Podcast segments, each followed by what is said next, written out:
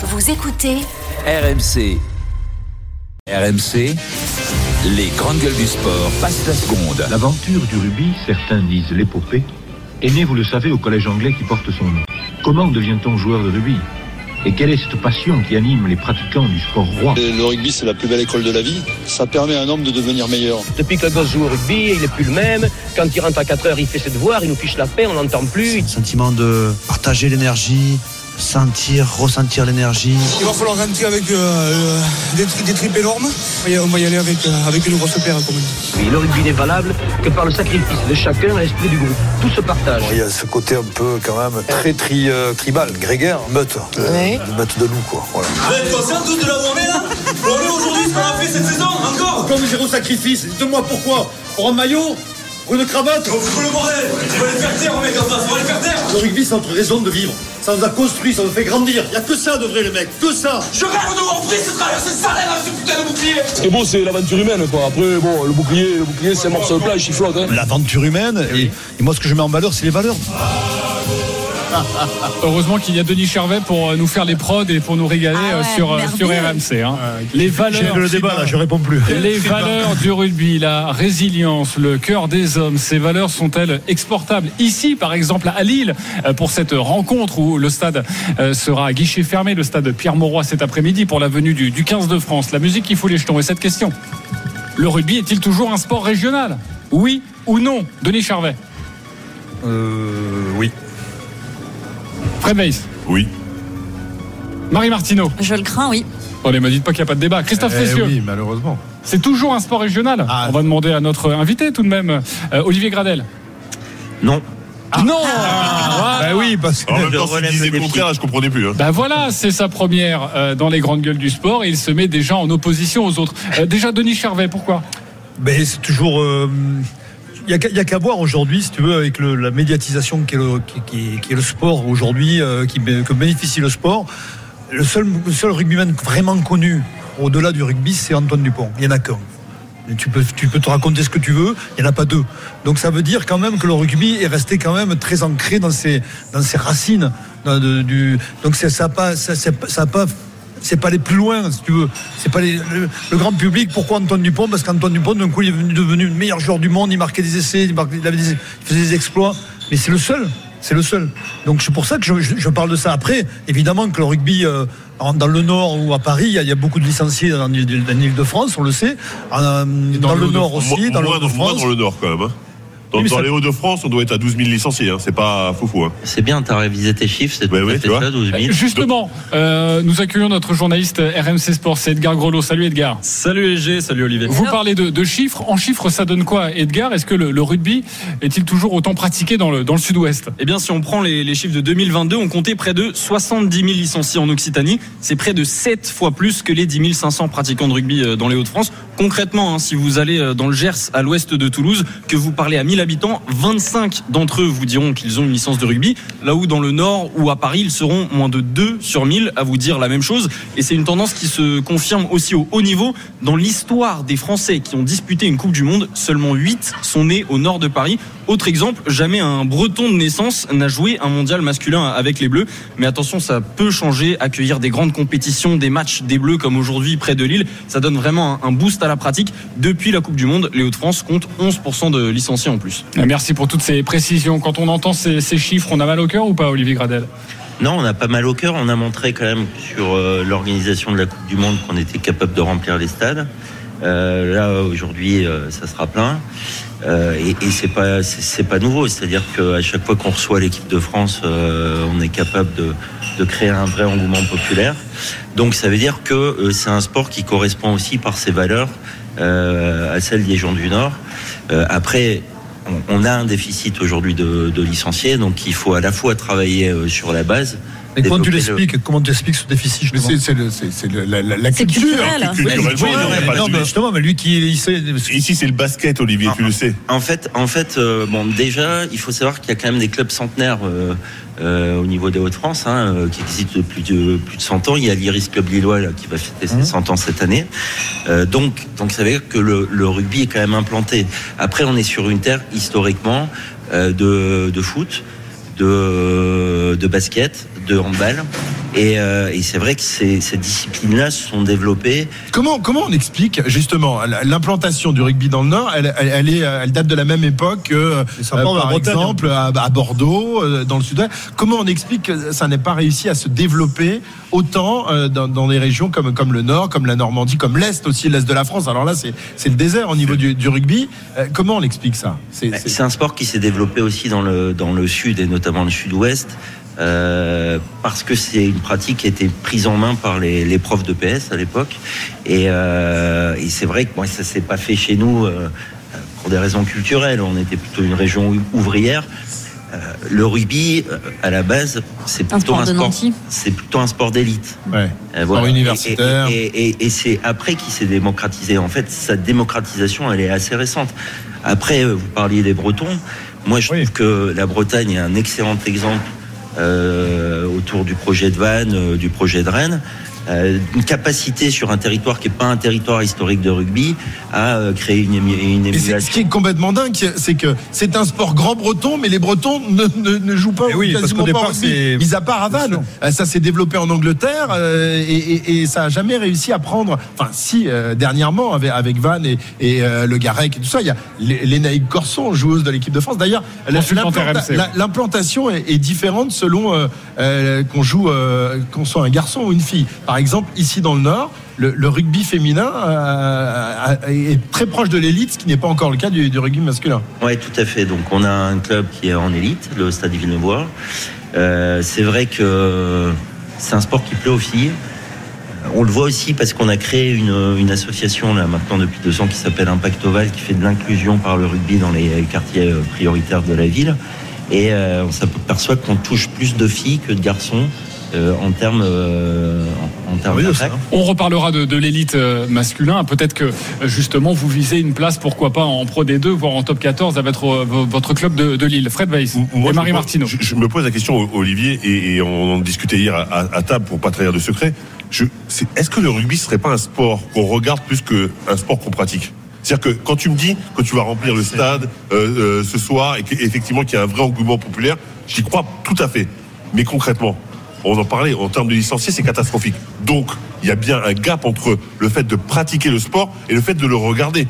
Comment tu expliques ça? Et puis de regarder l'équipe de France. Bah, déjà parce que Olivier a parlé de la base depuis. Bah oui, la base, et, et la base, c'est les gamins. Et euh, c'est vrai que ça reste un sport de combat. Je, je suis d'accord, mais, mais les, donc les valeurs correspondent au Nord. Parce qu'effectivement, dans le Nord, on, on, a ces valeurs de, de collectif, de, de, de ah, Ça, pour la troisième mi-temps, ils sont très forts et, ici. Et, hein. et, en plus, et en plus, ils sont très bons. Mais, mais c'est vrai que moi, moi c'est cette impression que j'ai. C'est que, c'est-à-dire qu'il y a plein de gens qui vont regarder à la télé, parce que concrètement, ça fait des grosses audiences.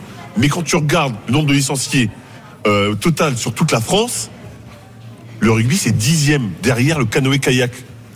Alors, oui, mais moi, pour répondre à ta question, enfin, je, je, moi, je suis ravi du développement de la pratique du 5, euh, du rugby à 5, du rugby touché, parce que c'est un bon moyen aujourd'hui euh, d'aller pénétrer les écoles mm. et les, euh, les centres sociaux. De... Olivier, tu sais que le 55 dans un gymnase, ça se fait déjà. Hein nous, on le fait depuis quelques années déjà. Mais, mais justement.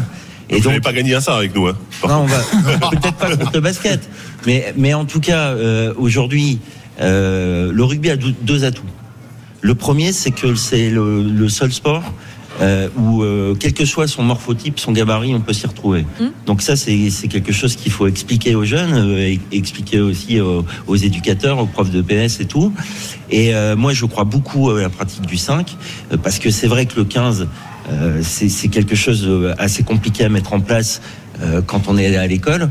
le 5, c'est une première façon de découvrir le rugby et on se rend compte que depuis qu'on a, enfin la fédération a lancé cette pratique-là, euh, on a quand même une, croissance euh, de la pratique du rugby sur des territoires qui ne sont pas des territoires historiques. Après, on le sait très bien aussi, on a besoin euh, d'avoir des vitrines et des locomotives.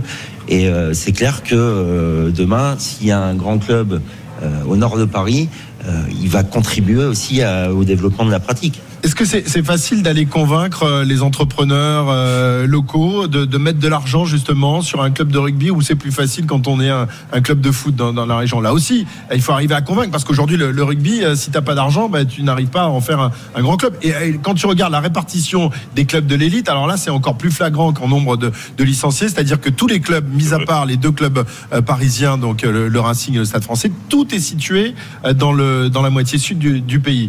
Euh, là aussi, euh, Olivier, comment, comment, convaincre euh, Est-ce que c'est facile de les convaincre, les, entrepreneurs bah, Déjà, on a deux atouts. Le, premier, c'est qu'il n'y a pas de concurrence, donc forcément, on est sur une zone où.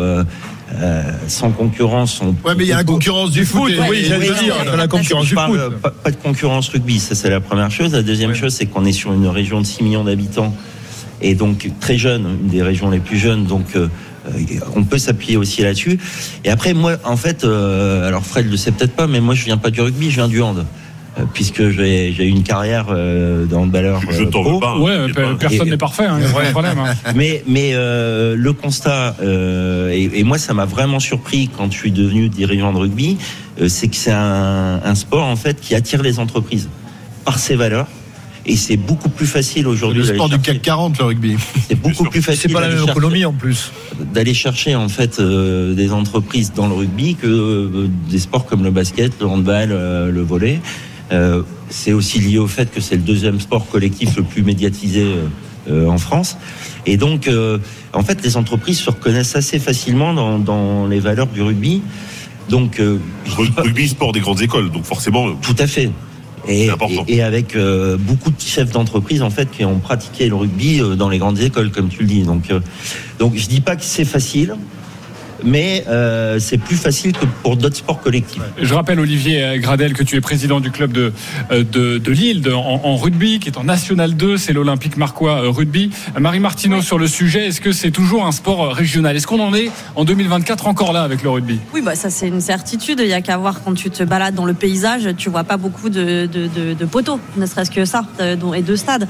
moi, je me demande quel est le rôle de la Fédé et de la Ligue sur ça, parce que c'est c'est changeable c'est modifiable. Euh, mais que fait la Fédé, que fait la Ligue pour essayer justement d'aller convaincre la création de clubs? Mais je parle de, parle du rugby euh, euh, de la base, d'en bas, pas des grands clubs comme le tien. Mais voilà, qu'est-ce qui se passe Il y a eu beaucoup d'opérations pendant la Coupe du Monde. Le GIP a organisé des matchs ici. Moi et le Barbarian français, je joué contre les Fidji juste avant la Coupe du Monde. Donc il y a eu quand même beaucoup d'efforts de fait. Et, la Fédé a donné beaucoup de ballons aussi avec la possibilité de, des ballons en mousse, avec la possibilité dans les écoles de, commencer à travailler sur le 5, justement, 5 contre 5 il y a beaucoup, il y a eu beaucoup depuis des années d'efforts de, la fédération. Hein.